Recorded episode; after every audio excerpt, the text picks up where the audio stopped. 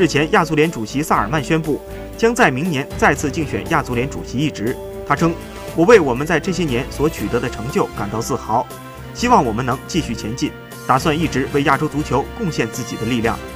萨尔曼在2013年5月首次当选亚足联主席，当时亚足联刚刚从前任主席哈曼的腐败丑闻中回到正轨。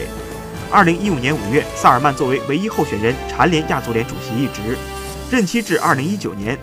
第二十九届亚足联代表大会将于二零一九年四月六日举行，届时将选举产生新一届亚足联主席。据外媒报道，萨尔曼明年的主要竞争对手将是前沙特足协主席埃萨特。